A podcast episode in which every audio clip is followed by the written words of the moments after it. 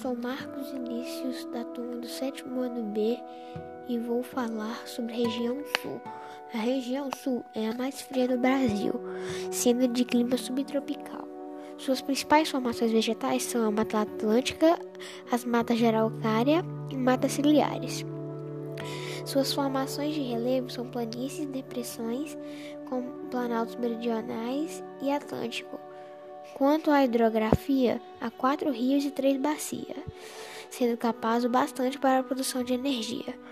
A cultura artística da região sul do Brasil é muito rica, justamente por ter recebido influências de diversas colônias de imigrantes como os alemães, os italianos, os poloneses e os ucranianos. Os colonizadores foram os primeiros a chegar na região anteriormente habitada pelos povos ameríndios. A barreada é o prato caboclo típico do litoral paranaense, preparado com carne, bovina, toucinho e temperos.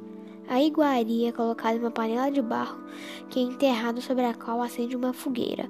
O prato é assim lentamente cozido por 12 horas, até que a carne se desfaça. Muitos restaurantes de moretes oferecem esse delicioso prato gastronômico. As principais vegetações da região sul é a mata de araucária, o floresta dos pinhais e o grande pampa gaúcho.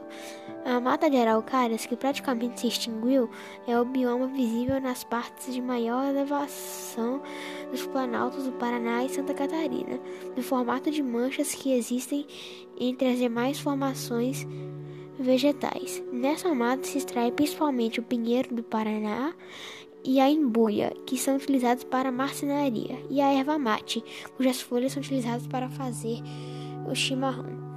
Referência Wikipédia.